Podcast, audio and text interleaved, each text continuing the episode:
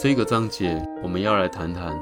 用什么方式来评估学生的学习成果。在这个时代里面，知识生产的速度飞快，大学也因应这样的现状，很积极的帮学生设定各种基础能力的培养。所以，我们经常会听到，在大学里面会有像说七大基本能力啊、八大核心素养、九大教学目标之类的丰富条目。但如果要一一评量这些项目的学习成果，那恐怕是一项具有挑战性的任务，因为有许多能力很难仅用传统的纸笔测验来进行评量。比方说，如果我们想要评量学生是不是有学到道德推理的能力，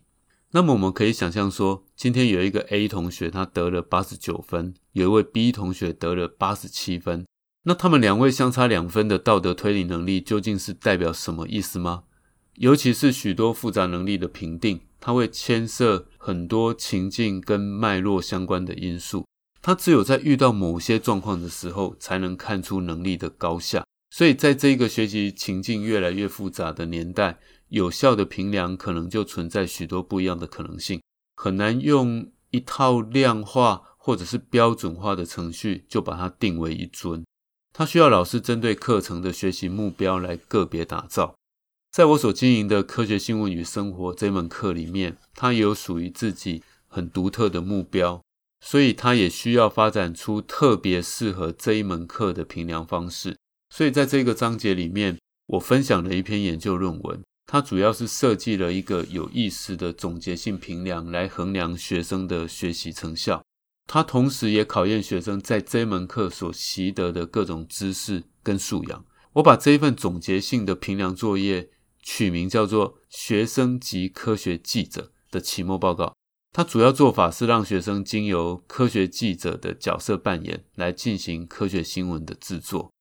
在这个过程里面，学生需要学习从科学新闻记者的角度，自己去定定主题，多方面的收集资料，然后透过跟他人互动来讨论，并对比各种说法，然后分析资料的可信度，判断资料来源。最后才形成总结的观点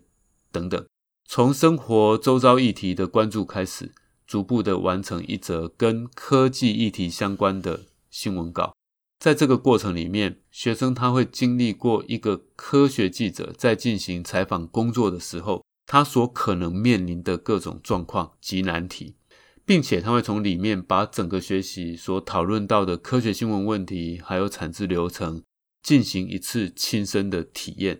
然后培养出深度解析科学新闻的素养。这一篇研究的结果，最后发现，透过学生及科学记者的这一份作业，它可以评量出学生对于科学新闻产制过程的了解情形，以及学生对于科学新闻进行监控的面向，还有它的品质是否有所提升。在这一个研究，它对我的启发是。总结性的作业设计不仅可以是学习过程的一环，它同时也提供了可以深度衡量学习成果的依据。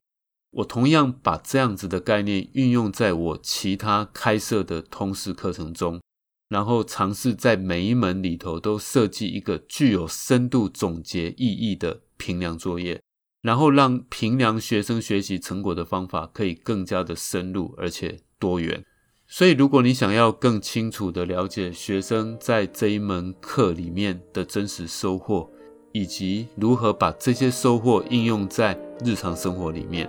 那么欢迎你来读读这一章。